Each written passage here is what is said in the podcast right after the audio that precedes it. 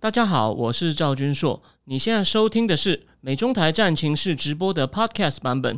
每个礼拜一跟礼拜四晚上八点钟，我都会在 YouTube 上直播，用最口语化的方式，深入分析最新的美中关系与影响台湾的重要国际局势。想要第一时间收看直播，记得在 YouTube 上搜寻并订阅我们的频道“美中台战情室”，也别忘了加入我们的 Telegram 群组。在我们直播与 Podcast 文字区都有连接，可以点进去哦。呃，各位美中台战情室的观众朋友，大家好。呃，我是赵君硕，欢迎大家收看《坚定》呃三十六集的节目。那今天呢，我们来谈两个问题。第一个就是，我相信大家如果有看财经新闻，呃，这两天一个热门的话题就是，呃，我想，因为我想我们的观众也不少人也去过对岸嘛，那你在对岸一定会用这个滴滴打车。滴滴打车呢，它目前呢被那个中共的网信办呢就是处罚。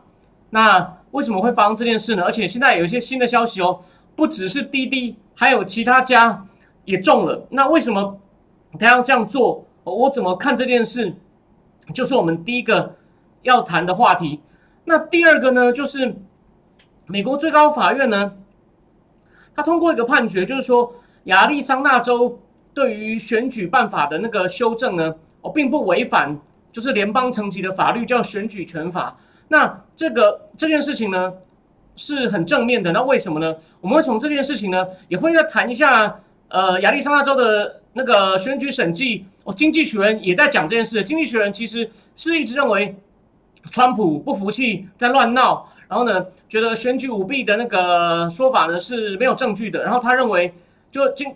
就说经济学人不但探探讨了这个选举法规的事情，也讲了一下亚利桑那州的审计，还有目前它带来的效应，连经济学人都用了一篇很长篇的文章讲，所以这个这些含义很有趣。我们今天呢，就一个一个一个一个来讲。OK，好，大家好，大家各位进来的观众晚安哦。好，那最大的新闻就是呢，滴滴，我想很多人去对岸出差，或你之前在那边住过的人都用过。它刚开始的时候。因为那时候还有 Uber 嘛，他们为了竞争，还有另外一家叫快滴，他们都给司机的高额补贴。所以，我二零一四一五的时候，我本来不喜欢用那种东西，我习惯在路上叫车。那时候呢，他们路上招的人都不都不停，所以我也只好被迫去下载。那后来这个滴滴呢，打败了 Uber 中国的优步，而且大家可能大家听过，就是类似亲戚戏强哦，因为目前。中国的这个滴滴打车的，呃，它的实际上的老板叫陈伟，可是在外面在外面负责营运，实际上负责营运跟就是跟外面接触的哦，他的头面人物呢，就是中中国最有名的企业之一的联想柳传志的女儿柳青，柳青滴滴的那个是实际上负责营运的。那他当初呢，把 Uber 打败，然后呢，就是说，所以呢，他 Uber 拥拥有中国，叫他 Uber 就卖了，就卖给中跟中国的滴滴合并。那 Uber 的那个前面的那个总裁 Kalanick，还有中国滴滴的一起董事职位。那之前的中国的 Uber 的那个负责人呢，叫柳珍，跟这个柳传志女儿柳青呢是表姐妹，所以算自家人戏强，然后最后合并了。那比较敏感的就是呢，滴滴滴滴才刚在就是华尔街成功的上市，募资到四十多亿美金，结果两天后呢。中共的网信办呢，就说他现在因为涉及到严重违法收集个人讯息呢，所以呢，先把它从下架，也就是说，你手机上的这个那个，如果你还没有用过的人，你要从网络商店，当然大陆用的不是那个 Google Play，他们有他们自己的网络商店，你现在下载不到滴滴了，虽然已已经在你手机上，你可以继续用，然后呢，也暂停这个新用户注册，所以这个下手很重哦。就说，就网信办宣布说，我们现在对滴滴在进行这个网络安全审查。那那为是为什么去为什么要做这个审查呢？他没有透露我具体的原因哦。那这样一搞啊，它的股价从上礼拜上刚上市的时候的十五点五三美金呢，呃，一发布以后呢，就跌了百分之五。我应该是上礼拜五宣布，它礼拜五就跌百分之五，跌到十四块。所以今天会不会再跌呢？晚一点我们要看哦，美股开盘。那其实这个滴滴上市啊，是二至二零一四马云的阿里巴巴以后，就是中国中国的股中国的公司中中汽中概股在在这个什么，在那个那在在纽约在美在纽约股市最大的上市案哦，结果又被这样搞一下。那当然，滴滴为什么它会是很大的上市案呢？因为它的确在中国很成功，它在中国目前的活跃用户有大概三点七七亿哦，就三亿七千七百万，也就是快四亿哦。然后呢，还在澳洲啊、巴西、日本等国家也有在开展业务，不过很小，它主要九成以上都还在哦中国境内。当然，这个之前我我们我们讲过，中习近平对马云开刀，我们之前节目讲过，有兴趣的人可以去看看前面那一集。但我讲完之后呢，后来他又又进又对另外一波电商开刀，那个我我我在节目里面没有讲，但是。马云呢，甚至说总共最后阿里集团呢被被罚了一百八十二亿哦。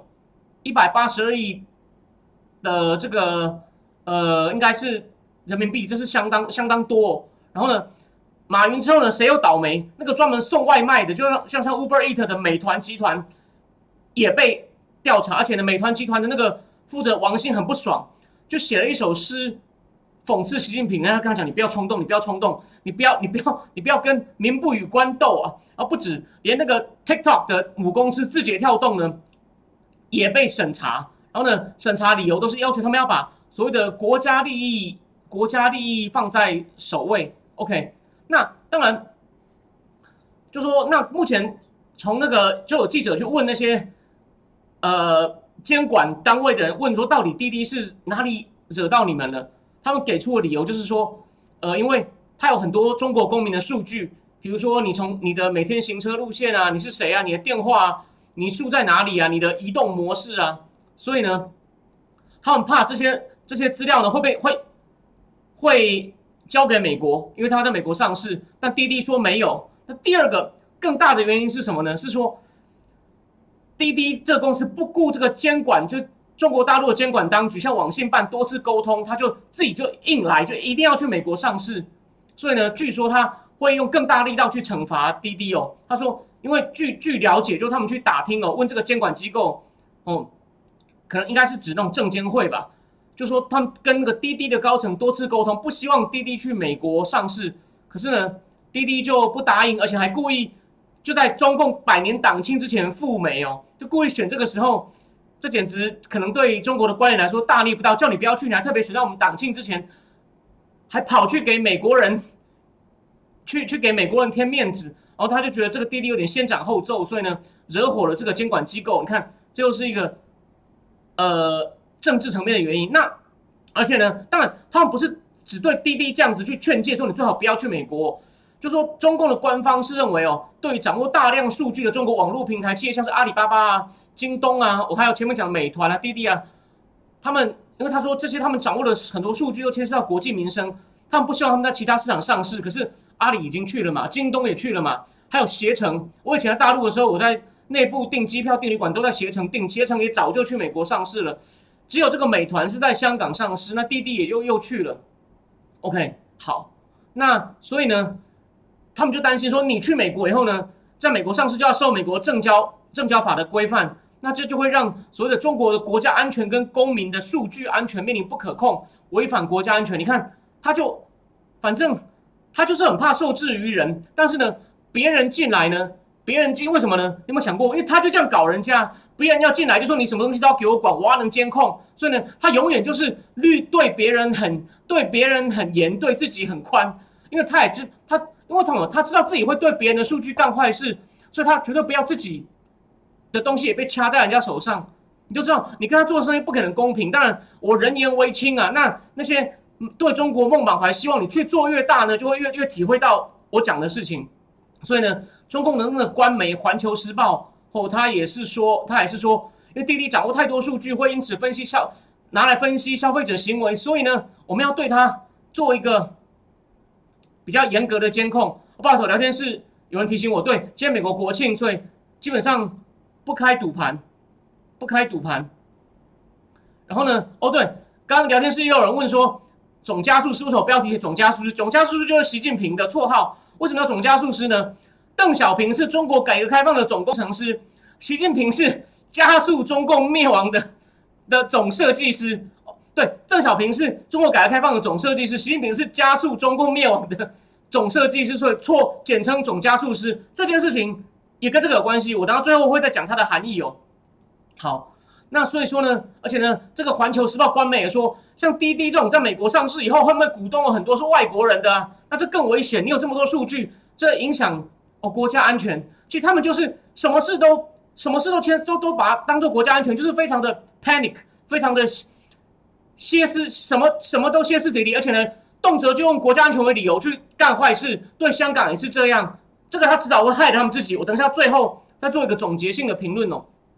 那当然，滴滴的消息你可能已经都看到。我今天只是把一些可能的原因先我们做一个推测。但今天有一个更新的消息哦，除了滴滴之外，又有人中了。这个呢，就好像上次我跟大家节目讲过，马云被被罚了以后呢，他后来也针对腾讯，因为他不能让人家觉得我太明显针对，只针对马云，因为我觉得是因为马云太高调，直接控批评习近平过度干预金融，这就是跟我上上集讲的中共金改一直失败。类似类似的东西是一样的哦，他就是不敢放手，让不好的金融机构破产，或是让他们去利率自由化，他们竞争，让不好的淘汰，因为他他怕很多很多政治效应。OK，那我我我我我要讲的就是说，所以说马马呃，我我之前是讲我是讲马马云嘛，那后来但他不想让人家觉得他太针对马云，所以他也会抓其他家来一起，而且呢也有个示范效应嘛，就是你看。不听我的话，会跟马云一样惨。那你们呢，也先罚一下。如果你们还敢反抗哦，或者像马云一样嚣张的话，你们知道一定会跟马云一样惨。所以模式一定就是找一家最大的重罚，其他家也罚，不要让人家觉得完全只针对一家。可是呢，让其他家也让你们先尝一点前菜哦。如果你们呢继续如果不鸟我哈，不尊重我，不尊重党的权威，就很像那句话嘛，叫政党政军民学，东西南北中，一切听党领导。如果你们不做这件事的话，小心哦，看看这个最大的。所以呢，滴滴是这一波最大的。可今天陪榜的已经宣布了，有一家呢是一个很大的招聘网站，叫 Boss Boss 直聘，它母公司叫看准网。啊，还有一家呢，它英文叫做 Full Truck Alliance，它是两家合并的，一家叫做你听中文名就知道是干嘛的，一家叫叫做呃运满满，一家叫货车帮。哦，这两家呢合并成为叫 Full Truck Alliance，它也对这两家电商呢进行调查，理由一样。违又是有可能违反国家安全法跟网络安全法，但都没有说明细节，所以这两家呢也目前呢也没有办法去注册新用户。那当然，他现在对滴滴又对这个下对对滴滴又对这两家下手呢，目前也对了也对股市就对全对香港还有日本股市都形成冲击，因为为什么呢？孙正义的那个软银的愿景基金 Vision Fund 就是跟那个沙地王储合资的 Vision Fund，一开始第一期有一千亿美金，世界上最大的，他有。投资滴滴，他在滴滴占股百分之二十，他投了他一百一十多亿美金哦，他也投了我刚刚讲的第二个被开刀叫 Full Truck Alliance，所以软银今天的就出软银的股价呢也跌了呃百分之也跌了百分之五。那我刚刚讲的这个呃，我刚刚讲这个 Full Truck Alliance 还有这个 Boss 直聘呢，他们也都是六月的时候在纽在美国上市的，你看就。对美国上市的抓一个大的，抓两个小的，全部全部开罚。那那在香，然后呢？另外呢，在香港上市的阿里跟腾讯也分别跌了二点四跟三点九。为什么呢？因为我刚讲的这三家被开罚的背后呢，其实腾讯都有投钱，腾讯都是他们的主要的金主，主要的金主之一。虽然腾讯相对来说是比较没有被盯上呃下重手的公司哦，那中共就负责网络监管的网信办就表示呢。会对这几家公司下手，是根据六月一号定的所谓的新网络规定。那这个规定呢，是要强化监管，要监管那些他们运营一些所谓关键资讯科技的基础建设的公司。他们把它当做你看资讯 （information technology infrastructure）。然后呢，而且呢，这些呢牵涉到国家安全，又来了，又来了。好，那我们这边再给大家一些重要背景资讯。你看这三家都是美国上市的，其实今年前半上半年呢，你看拜登上台以后，但这个不是怪套，就是说，但也就这么巧。川普时代不是说要罚吗？你如果因为阿波奥马时代签了一个放水的规定，你中国公司在美国上市，你不能审计它，哎，然后他们后来改了一个规定，你三年内如果没有通过审计啊，就可以把你逼下市。所以之前不是有什么中海油、中石油要被逼下市，好像后来一下反反复复，后来应该是确定下市了。可是呢，今年上半年自从拜登上台以后呢，又有又有三十四家。又有三十四家这个所谓的中国中国公司，中国公司上市，三三十四家其实不少哦。那这三十四家呢，他们在纽约呢，一共募到了一百二十四亿美金哦，也也不少，也不少。那不过呢，这三三十家公司有三分之二后来的股价呢都不好哦，跌破，基本上就跌破跌破发发行价。OK，所以呢，所以我现在跟各位讲的就是，你滴滴做的很好，你这样罚它会影响它营运。滴滴他发表了一个，他因为他后来针对这个他被调查，他还发表一个也是很卑躬屈膝的声明，这就对照我上上集讲中国经济的那个那次那篇那那篇文章的作者叫 Daniel Rosen，他也是讲说中国的这种电商本来是最有活力的，我最不受官方监管的，现在呢也都要争相讨好政府，所以你看滴滴现在也是，他不像美团的那个老板王兴敢作诗呛他哦，讲他发表声明非常谦卑，说哦感谢上级长官的指导，可是呢。所以他也承认对他营运可能会有影响，但还不止这样哦，他还面临另外一个问题，就是因为他在美国上市，在美国呢，现在美国的投资人怀疑说，你是不是是上市前隐瞒，你可能被调查，因为调查会影响你股价，影响你营运，哦，影响收益，那我们股东的权益就被影响。所以呢，美国的律师事务所也说，干，那如果你隐瞒的话呢，那我可能就要告你。所以呢，他等于前后被夹杀，所以你就知道这个情况是，你看。就习近平这样讲，虽然也许不是习近平直接指挥，可是呢，这个网信办或者是甚至其他的监管机构就故意的嘛。你你上市诶情况还不错，摸到不少钱，先砍你一刀，然后让你在纽约呢也得罪人。这，所以我们现在来讲，就是刚刚有人问，这这完全就是总加速师的风格，为什么呢？我们可以比较一下嘛。虽然说美国现在也要也要开始对付一些科技巨头，美国那个联邦贸易委员会那个 Trade 其实。trade 其实意思其实严格来说是商业，并不是指那种国内外的贸易。他选了一个三十二岁很年轻的哥伦比亚法学家，他就一直说亚马逊是独占的。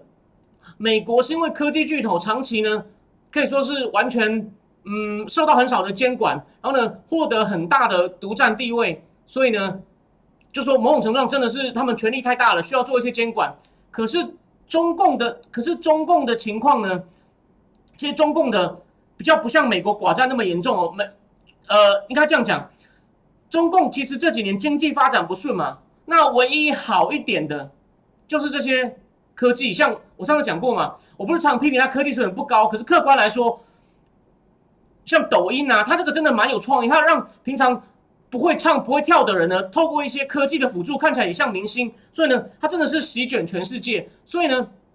中共也有，你看嘛，我之前好像也不是带了本书叫《低端中国》，就是说那些他在工厂做劳劳工的人，可能下一代年轻人也不愿意去工厂做工了，他们可能就要转向这种服务业啊、电商，那已经是你成长的源头，你已经转型，你已经转型不顺了。然后呢，然后呢，好不容易这些中国电商，因为它的经济不否认，还蛮多人脱贫，虽然没有像习近平讲那么神，所以加上十四亿人，虽然他平均收入还只有美国六分之一。电商他们竞争蛮激烈，电商服务也做得不错，那已经是你经济成长的一个源头。虽然还不能取代这个制造业升级不顺的问题，可是呢，你还这样子用，就说虽然表面上有提到一些保护各自的问题，美国是真的为了消费者福利才出手去整顿它，你中共只是为了怕它威胁到你。那然后呢，又就等于是又把人家的金鸡蛋，你可能把鸡蛋你害你又这样乱杀鸡，又他可能有可能下金蛋的，你有可能把它下金蛋能力。给人家影响了，损害了，所以他是个总加速师啊！你看，这这还这这这次事件又看出来了，他就是我没有确定你臣服于我以前，我就是不停的在背后搞你，我宁可我经济坏一点，他觉得自己很有信心。这件事又再一次凸显出他有多昏庸。我举个例，为什么呢？老实说，如果是江派的王岐山、江泽民当权呢，虽然他们也是也是一样很贪，可是呢，这些人至少。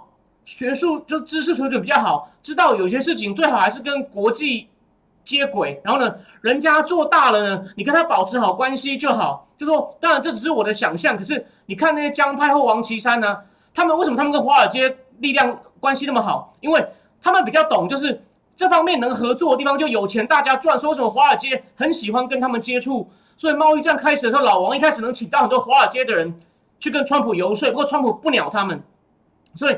那些人是比较懂事，你要利用国际力量来壮大自己，不像习近平就是我无所不能，中国人民血肉长城，我跟你对着干，对吧？我不让你蚂蚁金服上市，又不让你上市，我现在滴滴我就是你刚上市我就搞你，让你让你被我们国内找麻烦，被国外也被告。你不觉得如果你是江派，你也会觉得这根本就是乱搞吗？这根本就是乱搞吗？对，所以现在聊天室有人写 john 写说加速师帮忙美中脱钩，没有错，就是你如果大公司随时会在国内会被调查的话，美国投资人也会有疑虑，所以我们其实应该要给习近平一个掌声啊，给他一个掌声。他，所以我只要提醒大家说，他这样再这样搞下去，迟早搞出事，而且我现在是倾向于早了，而不是迟了。然后呢，其实连深圳的房价也都开始跌了，然后他们的坏账越堆越高。还有一个，我之前节目有时候漏了讲了，就是疫情，你不要看它表面上复苏的比较快，我大概有讲过，它就是又靠撒钱盖房子、盖基础建设，但一般人民其实工厂倒很多，然后呢，人民其实像人民很多人买房子，负债也很高，然后现在可能工作也没那么好，甚至失业，所以他的消费力也拉不起来了。像靠投资硬拉，其实这个很粗很难看，就像一直在打类固醇。也许打类固醇你可以活下来，可是你会有很大的副作用。等它打到一半出什么大事也不一定。当然，它出大这个不能完全用这种医学的比喻。所以今天有一个人跟我讨论，他也是说，他真的这样子，国内什么方法都用尽了，没办法的时候，他可能干嘛就打台湾呢？所以他对香港如果继续下重手，发现美国都不敢出声。台湾可能就危险，这个汪前面前面有讲过。今天我要再跟大家提醒一下，就是他国内再这样乱搞，把自自己把自己玩死了，他再来就玩别人。所以大家真的要怎么讲？不要掉以不要掉以轻心哦，不要掉以轻心。好，那这个呢，就是我们第一阶段讲的，就是说这件事才刚开始，所以我们还不能讲太多。不过他已经看出，就是我们一路上的判断了。他就是个昏庸无能，什么事都扯到国家安全，什么都是人家威胁我，人家要搞我，其实根本就是他滥权胡搞的一个借口。我们今天又再度看到这个非常强的模式，又一再又又来一次了。OK，好，我先把标题换一下。好，第二个呢，我们就来讲一个，呃，这是牵涉一点美国的这种等于是民主政治运作的一些具体知识，有点琐碎，可是呢，它现在含义还蛮重要，所以。大家忍耐一下，这个稍微有点枯燥哦。就是大法官，我先讲最重要的，就说为什么会讲这个东西？因为通过一个新闻，大法官六比三决定，亚利桑那有两条跟选举有关的法规呢，并不违反联邦的一个法案，一九一九六六年的那个叫做投票权法 （Voting Rights）。哦，那这个投票权法呢，就是要去从宽认定投票资格。在台湾投票很简单，所以。你就是跟拿着户籍成本有这个人拿身份证当场投票，很简单，很蠢。然后呢，完了以后开票画政治不会有纠纷。美国很麻烦的，你仔细我我点点几个点，我之前节目有稍微提过嘛。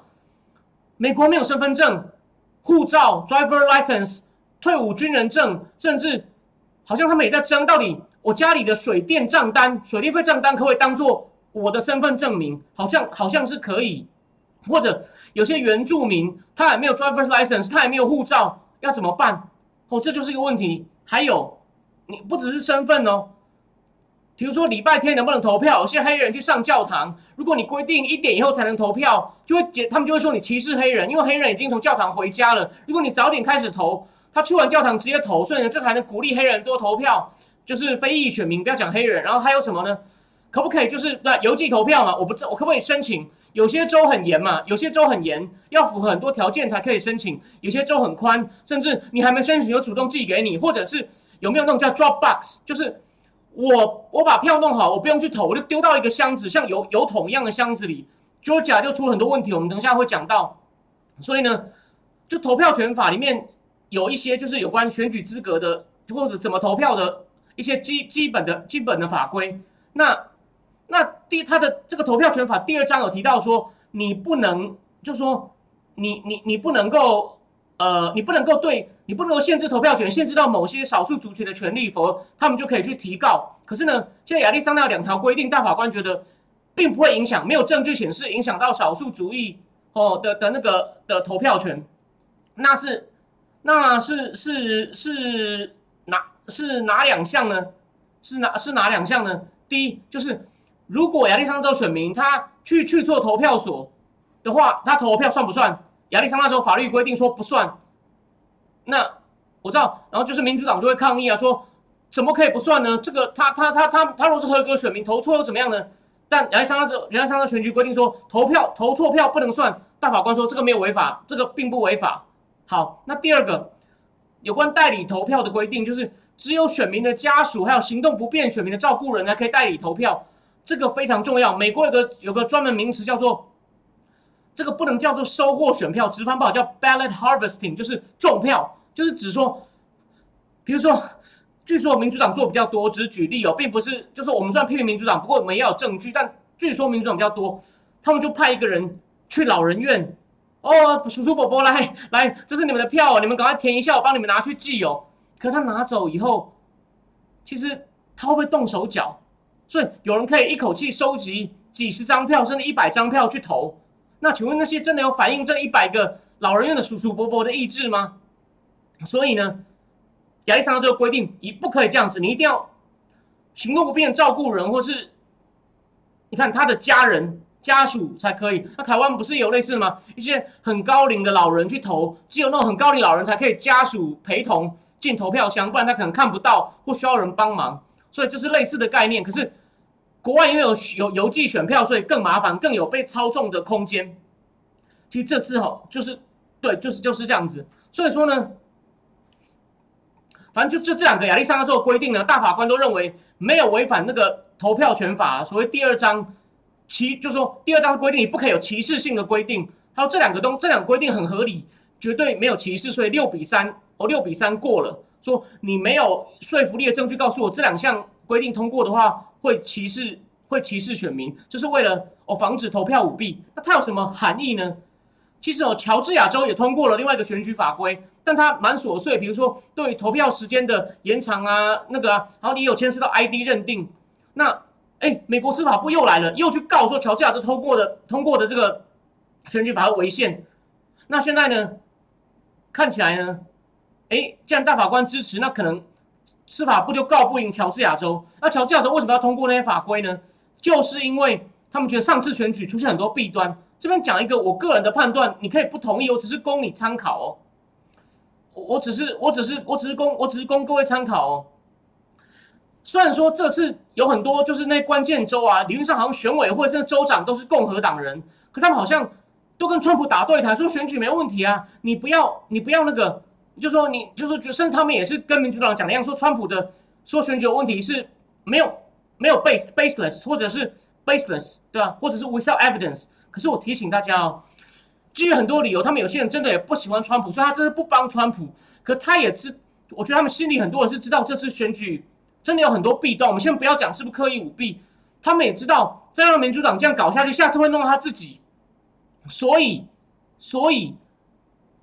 他把川普赶走以后，他反过来就自己跟民主党还是对干起来。我举个例，有两个支持弹弹劾川普的参议员，Susan Collins，缅因州的，跟那个呃阿拉斯加的那个那个谁，Mukowski 他们对于民主党就是要在通过全国性的选举改革法案，就是那种 ID 认定弄得很宽，就是我说我是谁就是谁，所以我在这边说我是 John，我跑到另外一个地方，我说我是 David，投两票说不定都抓不到。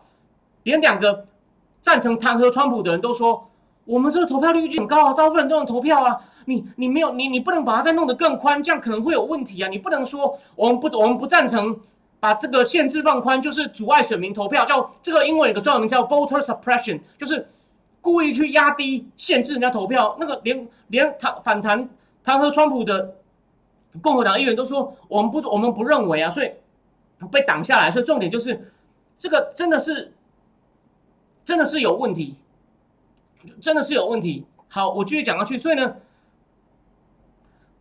除了乔治亚州的选举法呢，民司法不肯告不以外呢，其他的共和党州呢也会去在立法改革这个选举有关选举投票，把它变得更严谨。我等下要提供哦，提供更多哦，更多数据哦。事实上啊，去年就已经有些共和党的州就已经规定，你你拿出来的 ID 啊，一定要有照片，我们才能够对哦，是不是你？然后呢？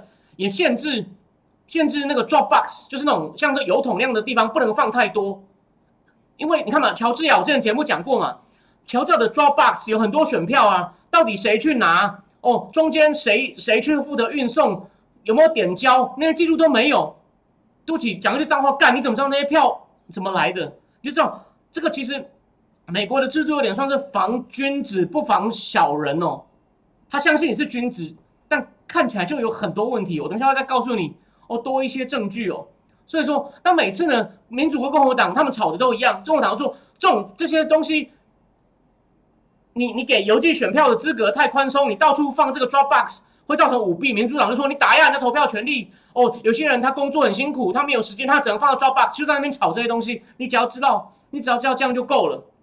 所以呢，所以呢，民主党这是本来想乘胜追击嘛，就要透透过一个全国性的叫做 For the People Act，你看。还故意讲很好听，为了人民就规定，就是要从要联邦设从在中央的层级设定一些投票最低标准，就是让各州不能够去做一些比较严格限制防弊的这些规则，就其实就是就就冲着共和党来的，所以还好被共和党挡下来。所以呢，我前面有讲过嘛，他因为。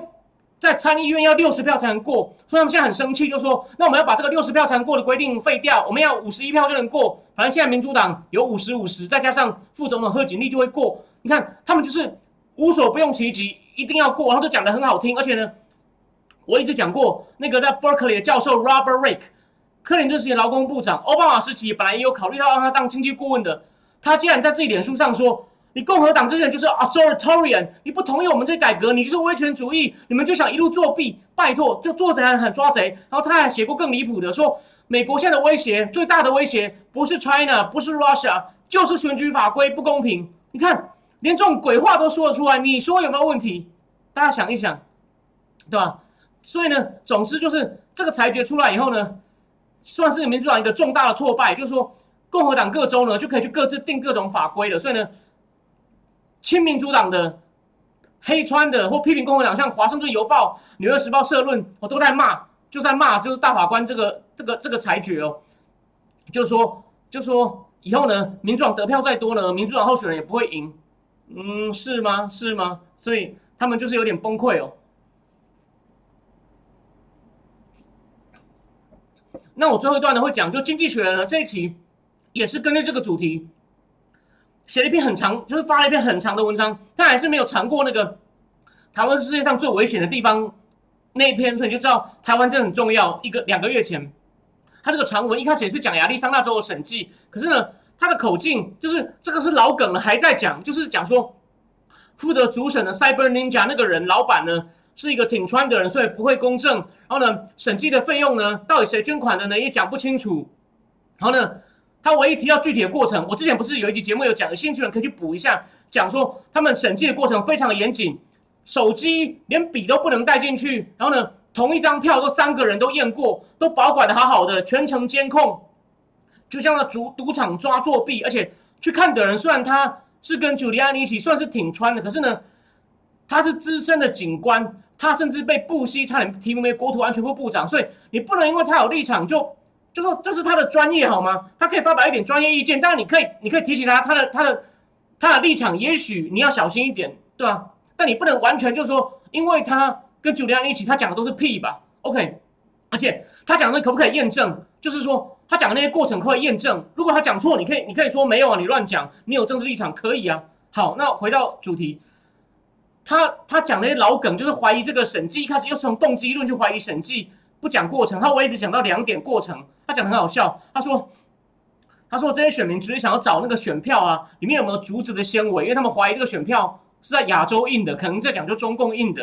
然后还有呢，他们去检查邮寄选票上有没有指纹，因为你没有指纹，表示可能是机器印的，因为不是选民亲手拿好折起来签名放到信封信封袋里。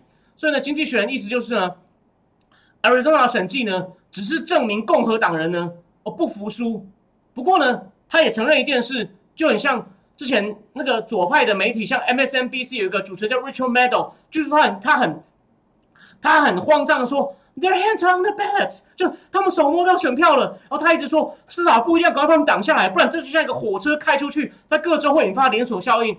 经济学人也承认这一点了。虽然他说你们就是不服气，你们就乱闹。他说呢，他直接把那个，你知道他把亚利桑那比喻成什么吗？比喻成卖家。共和党各州都去朝圣，他用了那个阿拉伯文的字叫哈吉，对吧？就说对其这个这个审计开始对其他州的共和党人非常有激励作用，而且到今天为止呢，在各州已经有两百多项选举法规的修正案被提出来，已经有二十四项已经立法通过了。哦，比方说，在乔治亚，州议会现在有权把负可以把那个负责选务的官员解职。然后呢，德州呢也通过一个法案，允许只要你有证，就说你你有合理的证据，发现有多余胜负差距，比如胜负差距差一万，但你说我现在好像有证据，有一万两一万两千票是不合法投进去的，那就可以打选举诉讼。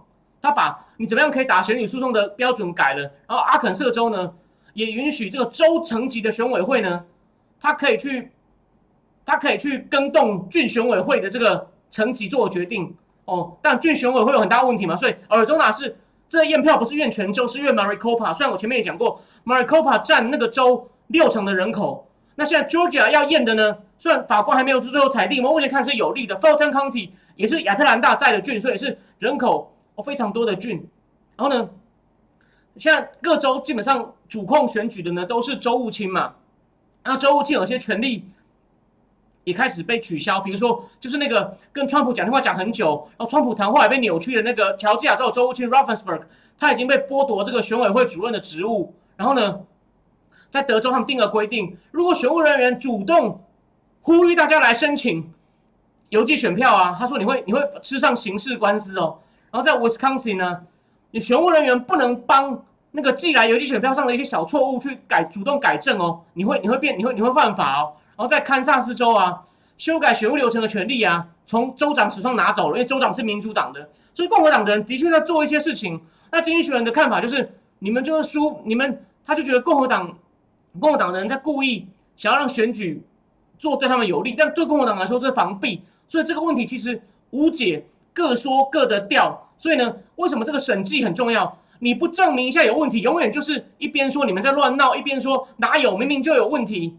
所以审计当然重要。所以最后讲一个更妙的例子，就是这个去年一天到晚讲说乔治亚的选举没有问题，都是你们乱讲。这个 Raffensperg 呢，他接受一个访问的时候呢，他都跟主持人承认说，乔治亚因为通过一个新的选举法嘛，我说我刚刚前面讲了，还被美国司法部告嘛，他这个叫 Senate Bill 二零二啊。他可能会用这个 bill 呢，给他的权利呢，去接管，接管就是亚特兰大所在的 Fulton County 的郡选委会，在明年办选举的时候，他会接管他。为什么？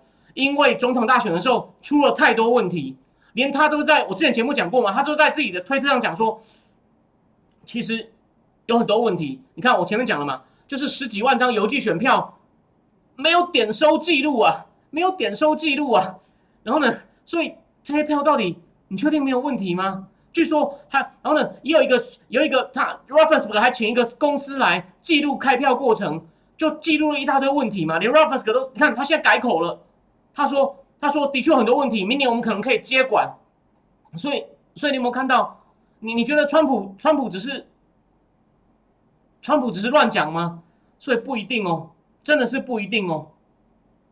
好，这边我先看聊天室问我说：“今天有便当吗？”对不起，今天没有便当。下一次我可能考，我可能考虑一下。呃，那个 MS 九七他说：“哦，你看他他说用吉哈德是一种文化挪用，是一种文化挪用。不过你你写错词哦，提醒你一下，吉哈德是指圣战，是指类似回教徒的恐怖攻击。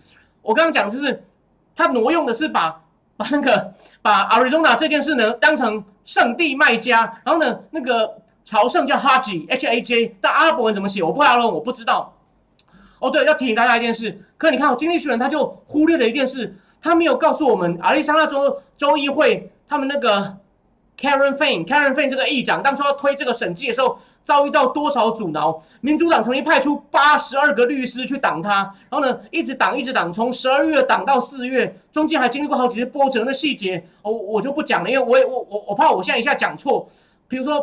哦，对他也有说，就是我先跟大家讲一下进度。他们是把票验完了，可是他们做一件，他们有一件事现在取消，因为也是被司法部警告说你这样是骚扰选民，就是他们要去做英文叫 canvassing，就是要去确认选民名单上的人是不是真的都住在那里。他们可能要去拜访，说哦你好你好，请问 John Roberts 是不是真的住在这里，还是人头？结果司法部一个负责选务的办公室的民权办公室的律师竟然说你们这样是骚扰选民哦，还有。到现在，Dominion 不肯交出密码给他们去审计，你会发现很奇怪哦，非常奇怪哦，Dominion 不肯交出来，所以呢，这样的东西还没弄完，那要怎么处理呢？我我也还要去看一些资讯，我也还要去看一些资讯。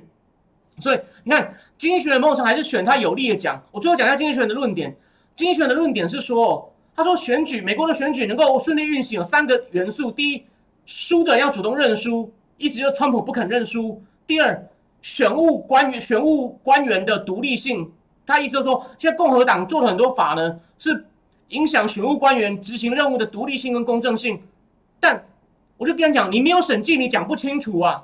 就是所以说，审计很重要。所以这个这个我也不是说经济学人讲一定错，但你没有审计，就永远各说各话。民主党说没问题，是你在干扰这些选举官员的权利。那共和党就说明明就有问题，我我为什么不能够在法律上追诉他？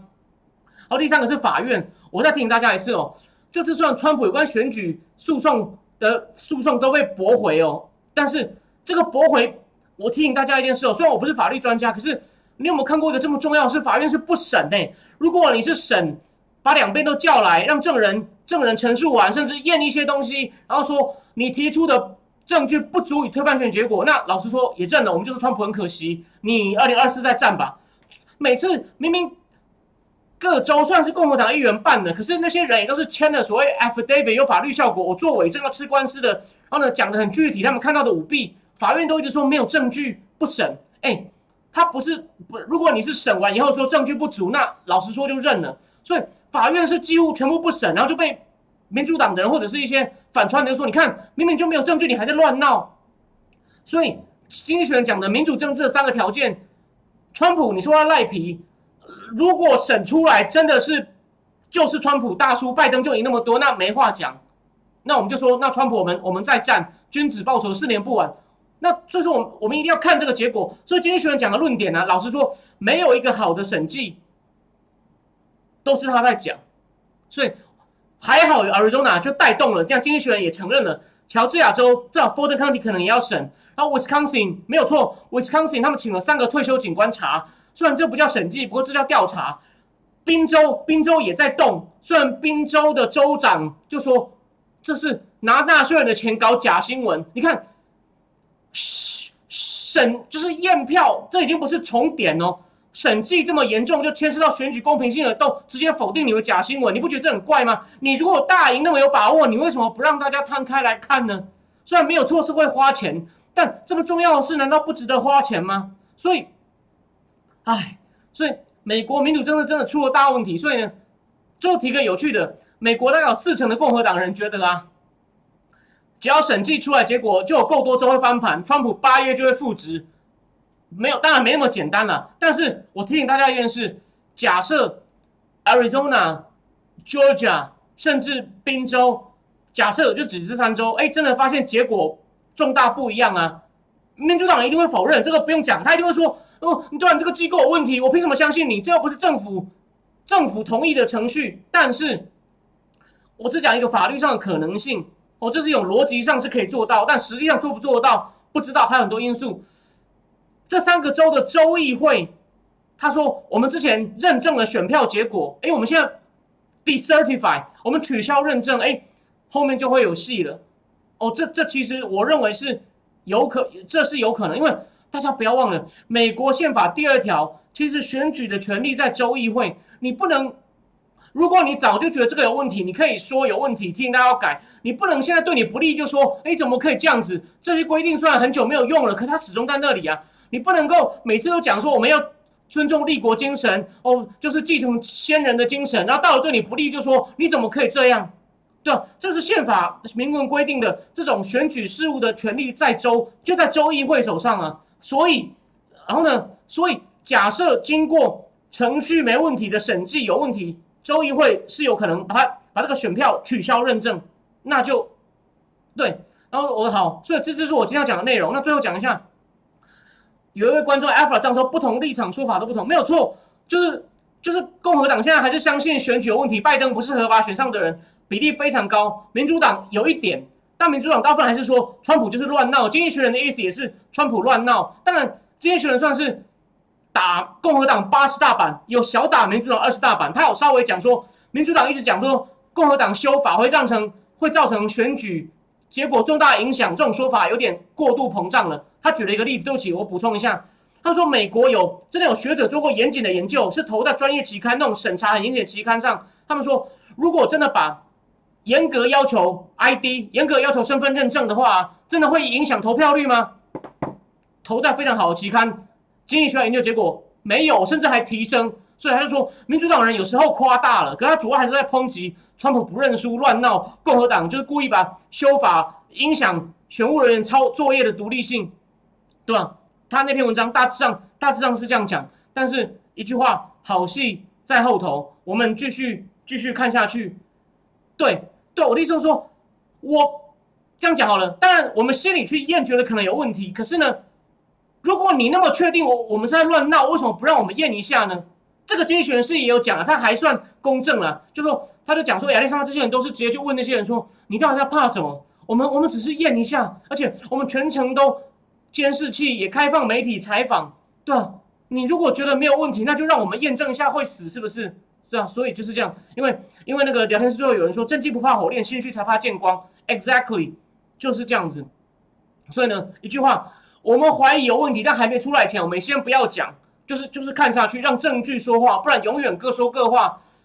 分歧太大的时候，民主政治是无法运作。印度就是很好的例子，但今天没有时间细讲。印度就是因为种族、语言、文化分歧太大，所以呢，它的民主政治变成分赃政治。简单说这样。那美国呢？因为美国的分歧不但不是种族有，语语言文化可能有一点，当然不像印度那么明显。但现在是对很多事的认知不一样，大到已经无法沟通，所以我们更要用严谨的证据。来看能不能让大家重新有个对话起点，哦，大概就是这样。好，那今天呢就是跟大家讲这两个东西。好，那非常谢谢大家的收看。我下次也许会有便当，还不确定，那今天没有。哦，好，那我们今天就讲到这边，谢谢大家，谢谢大家的收看。不过最后讲一下，有一个人说共和党就太温和了，没有办法像民主党那些左派言论令人到法指。对，我刚刚就举了一个嘛，Robert Rake，他就当过部长，然后呢也差点当总统安全经济安全顾问的人，讲话讲成这样子。就真的不是我们要批评民主党啊，对？但共和党也有些问题，只是，只是他们他们民主党有些事情真的是，我认为他们才是对民主政治的伤害比共和党大，不是说共和党完全没有。OK，好，非常谢谢大家，非常谢谢大家今天的收看，我们就到这边，我们下呃今天礼拜一，我们礼拜四再见，晚安。